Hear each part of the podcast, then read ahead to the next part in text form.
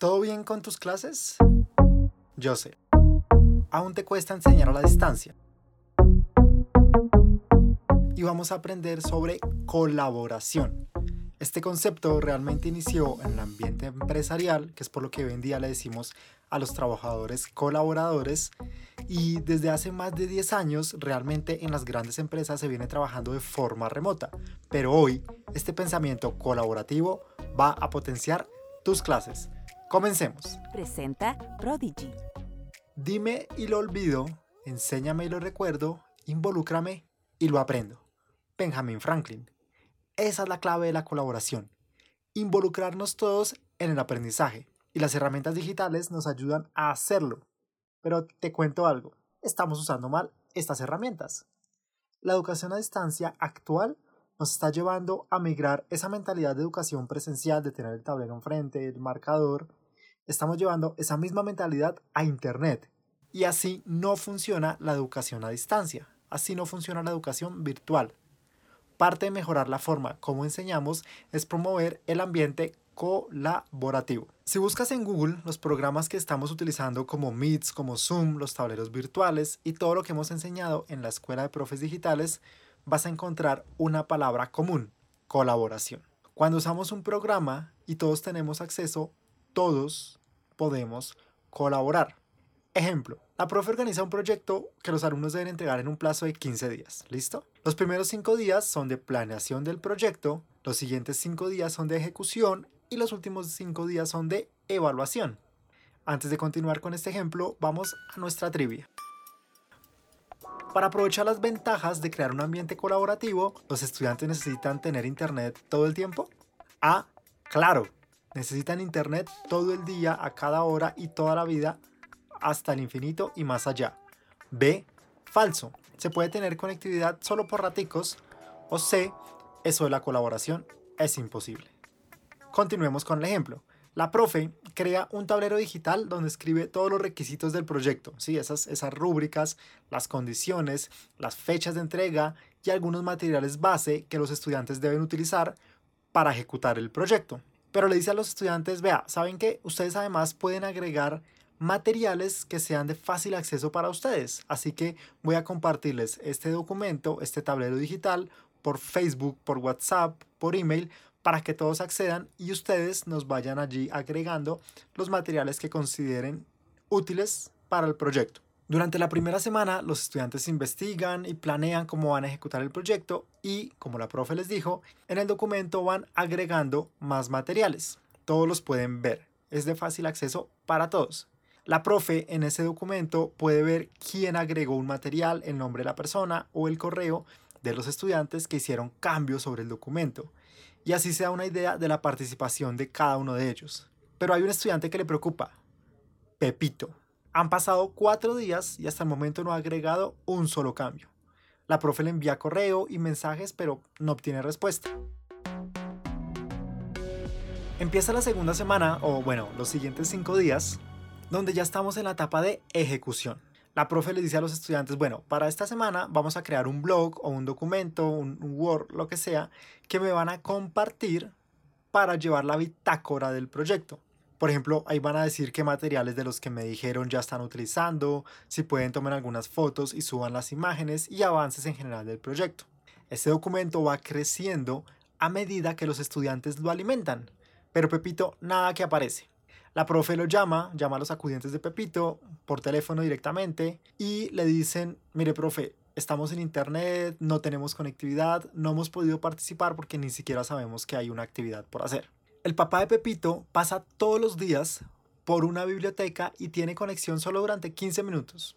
La profe le explica al señor Pepito que puede habilitar el acceso sin conexión para descargar el documento en su celular, que el niño pueda trabajar en la casa sin internet y cuando vuelva a pasar por la biblioteca quedarse esos 15 minuticos para que los cambios guarden y la profe vea el avance de Pepito. Al día siguiente, la profe ya ve que Pepito adelantó algo de su bitácora y que hizo unos comentarios sobre el trabajo de los compañeros con muy buenos aportes. Para los últimos cinco días, ya estamos en la última semana, en la parte de evaluación, la profe comparte dos formularios. El primero es un test individual para que cada uno lo haga y responda sobre su trabajo. Y el segundo formulario es una coevaluación, donde los estudiantes hablan sobre el proyecto de sus compañeros, es decir, tienen la opción los estudiantes de evaluar el rendimiento de los demás compañeros. Y lo hacen de acuerdo a las interacciones que han tenido, los comentarios que más les han gustado de las personas y a ese documento que están alimentando entre todos.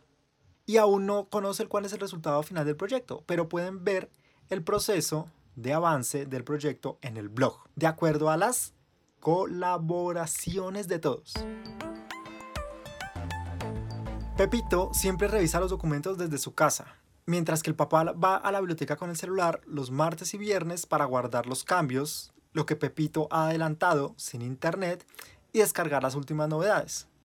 La profe puede ver en la evaluación individual y grupal el avance de todos los compañeros y ve que en la coevaluación eligen a Pepito porque ha hecho comentarios muy acertados y respetuosos y porque aunque los cambios solamente se ven reflejados los martes y los viernes, Pepito es un duro en todo lo que hace en su trabajo solo, sin internet, desde su casa. Así se crea un ambiente colaborativo. Respondamos la trivia. Para aprovechar las ventajas de crear un ambiente colaborativo, ¿los estudiantes necesitan tener internet todo el tiempo? A. Claro, necesitan internet todo el día, a cada hora y toda la vida hasta el infinito y más allá. B. Falso. Se puede tener conectividad solo por raticos. O C. Eso de la colaboración es imposible. La respuesta es B. Como en el caso de Pepito, tú puedes enseñarle a los tutores de tus estudiantes o a tus estudiantes cómo habilitar en algunos programas, ojo, no en todos, en alguno, la posibilidad de trabajar con los documentos sin conexión para hacerlo desde casa aún cuando no haya internet.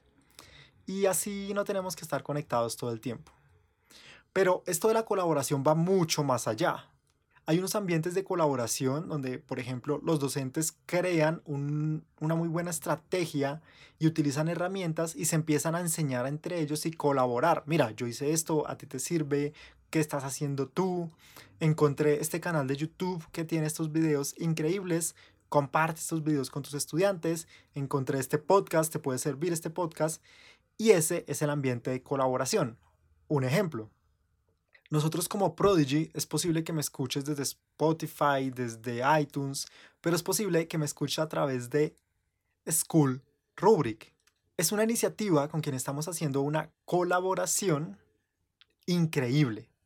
Para nosotros School Rubric es nuestro hogar escolar. Allí vas a tener un montón de documentación, de texto y más de, de, las experiencias de otros profesores y las vivencias de diferentes países, que eso para mí enriquece un montón, porque a veces nos quedamos con lo que se está haciendo bien en Colombia y nos olvidamos de lo que está pasando en México, en España, en Argentina, y School Rubric concentra todo ese conocimiento.